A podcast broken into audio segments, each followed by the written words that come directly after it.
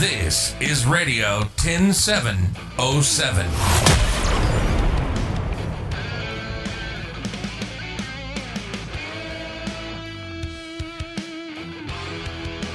Mit Silke Ganzjör. In Zeiten von Corona ist es nicht ganz leicht, sich sportlich zu betätigen. Okay, beim Handball kann ich es zum Beispiel ja noch verstehen, dass man das nicht spielen darf, aber wie ist denn das zum Beispiel mit Tennis und Golf? Ich kenne viele Golfer, die immer gesagt haben, meine Güte, wir halten doch Abstand, wir laufen doch nicht dicht aneinander vorbei und wir wollen doch nur nach draußen und an der frischen Luft unsere Leidenschaft ausleben.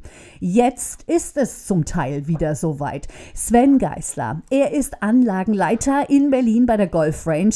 Lieber Sven, wie war denn die Lage?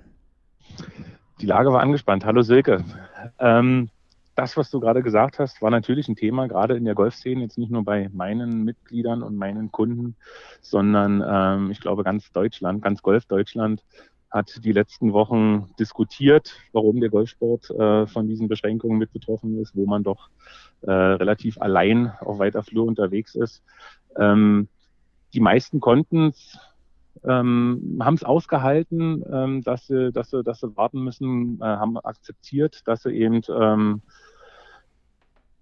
so ein bisschen äh, ähm, ähm warten müssen, um ihr Hobby da wieder durchführen zu können. Ähm, eine gewisse Zahl äh, an Unverständigen hat man immer. Ähm, es gab auch viele Schlaumeier und Besserwisser und Hobbyärzte und Hobby-Virologen, die natürlich mit aller Macht haben versuchen, äh, versucht haben, dagegen zu argumentieren. Insgesamt war es anstrengend, aber wir haben es ja jetzt geschafft. Also im schönen Brandenburg hat es dann Golfclubs gegeben, die schon am 22. das Okay bekommen haben. Sie dürfen quasi aufmachen. Bei euch in der Golfrange ist nun auch wieder das Spielen erlaubt. Was war denn das dann für dich für ein Gefühl, als du gehört hast, jo, wir dürfen wieder? es war, mir ist, mir ist ein ganz großer Stein vom Herzen gefallen. Ähm, einfach deswegen, weil es sind fünf Tage Behördenmarathon ähm, gab, bis wir dann letztendlich das schriftliche Go von der Behörde bekommen haben. Insgesamt ist es natürlich aus wirtschaftlichen Gründen erfreulich gewesen, wieder arbeiten zu können, wieder den äh, Mitgliedern und den Gästen die Dienstleistung anbieten zu können. Äh, auch da hat man es bei vielen Telefonaten und auch E-Mails immer plumpsen gehört, äh, wie, die, wie, die, wie die Steine dort von den Herzen gerutscht sind. Ähm, es ist schön, es ist äh, wunderschönes Wetter, wir haben eine top vorbereitete Golfanlage und die Leute, die jetzt heute die, die Möglichkeit schon nutzen, seit früh ähm, fliegen die Bälle über die Driving Range, seit äh, heute früh um acht gehen die Leute über den Platz. Man merkt, ähm, das breite Grinsen überstrahlt die Strapazen der letzten Tage und Wochen. Worauf, Sven Geisler, ist denn zu achten, wenn man jetzt, egal ob es jetzt die Golfrange ist oder einen anderen Golfplatz betritt? Ähm, jeder Golfplatz Platz musste ein Sicherheitskonzept äh, vorlegen bei diesem Genehmigungsverfahren, wo natürlich die Dinge, die jetzt auch überall im Alltag einem begegnen, ähm, dokumentiert worden sind und die natürlich auch einzuhalten sind. Also da geht es zum einen um die Abstandsregelung, mindestens 1,50 Meter Abstand zu anderen ähm, Damen und Herren. Da geht es darum, dass ähm, ähm, es kein Leihequipment gibt. Also ich hatte heute früh jemanden, der hat seine Golfschläger vergessen, wollte aber unbedingt spielen und wir konnten ihm keine Leihschläger geben, weil da natürlich eine gewisse Übertragungsgefahr besteht. Auf dem Golfplatz haben wir ähm, es so eingerichtet, dass die Bunkerhaken zum Beispiel ähm, vom Platz geholt worden sind, um da die ähm, Infektionsgefahr einzudämmen.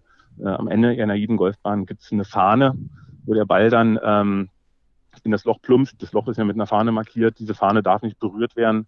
Wir haben dort solche Plättchen ähm, eingefügt in die Löcher, dass das Herausnehmen des Balls deutlich einfacher ist, um einfach zu verhindern, dass hier irgendjemand ähm, diesen Virus äh, übertragen kann. Sven, also ich habe ja die Platzreife. Mehr habe ich ja irgendwie nicht geschafft, aber immerhin diese. Jetzt hast du gerade den Bunker erwähnt. Das ist mir auch schon klar. Das ist ein absoluter Albtraum für die Menschen, die noch keine Golfcracks sind. Wenn da jetzt kein Rechen ist, was mache ich denn dann? Setze ich mich dann, ich sage jetzt mal ganz lax, in die Sandkiste und schabe mit meinen Fingern oder wie habt ihr euch das ausgedacht? Wir sagen jedem und nicht nur in der jetzigen Situation, meidet die Bunker. Also spielt erst gar nicht rein. Äh, sollte es dann doch mal passieren, dann äh, haben wir jetzt eine Regelung getroffen, dass ähm, der Ball, wenn er durch irgendeine Fußspur eines vorherigen Spielers äh, irgendwie eine ungünstige Lage hat, dass er eben besser gelegt werden. Also äh, wir können die Golfregeln natürlich nicht beugen, aber wir legen sie momentan zugunsten der, äh, äh der Sicherheit äh, wir interpretieren sie. Wir interpretieren mhm. sie so ein bisschen zugunsten der Sicherheit. Ich jetzt, glaube, das ist gut formuliert. Sven, jetzt ist es ja nicht so beim Golfen, dass man losstürmt, dass das Horden sind. Also vielleicht kannst du das nochmal erklären für Menschen, die nicht Golf spielen und die jetzt sagen, wieso dürfen die das denn? Warum dürfen die Handballer das nicht? Wie läuft denn das ab? Erklär es einfach mal für Menschen, die noch nie Golf gespielt haben. Ähm, es ist, gibt zwei Situationen bei uns oder eigentlich auf jeder Golfanlage. Zum einen gibt es eine Übungsanlage, wo das Golfen trainiert wird. Dort werden ähm, Bälle von uns zur Verfügung gestellt, die dann auf eine große Wiese geschlagen werden und ähm, dann von uns wieder eingesammelt werden. Diese Bälle werden regelmäßig desinfiziert jetzt in dieser Zeit, damit auch da die Gefahr eingedämmt ist.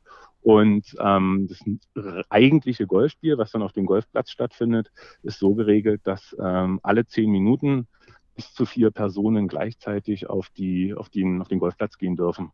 Und jetzt muss man sich vorstellen, dass äh, unsere neun Loch Golfanlage hat eine Fläche, also nur der reine Golfplatz von etwa 18 Hektar. Wenn ich äh, jetzt durchrechne, dass ich pro Stunde so 25 äh, bis 30 Leute auf diesen Golfplatz äh, rauf lasse, kann man sich vorstellen, wie da die, die Verteilung ist. Also da hat jeder, jeder Spieler und jede Spielerin äh, deutlich mehr Platz als in einem Baumarkt, in einem Supermarkt, ähm, sodass auch da die Gefahr relativ gering ist, dass man sich ansteckt. Und das ist eben genau das, was die, die, die Kritiker vor vier, fünf, sechs Wochen schon gesagt haben, dass die Ansteckungsgefahr beim Golfen eigentlich relativ überschaubar bis fast nicht vorhanden ist. Ja, also äh, Golf ist ja nun auch nicht so ein Sport, wo man sich äh, ewig umarmt oder wo man sich Ohrfeigen verpasst. Also ich denke jetzt mal an Boxen zum Beispiel. Also da gibt es ja normalerweise überhaupt gar keinen Körperkontakt. Und vor allen Dingen ist es ja gesund. Die Menschen bewegen sich an der frischen Luft. Sie tanken Vitamin D. Sie tanken gute Laune. Es geht ihnen gut, wenn sie dann nach Hause kommen. Sie haben etwas getan. Sie haben Kalorien verbraucht.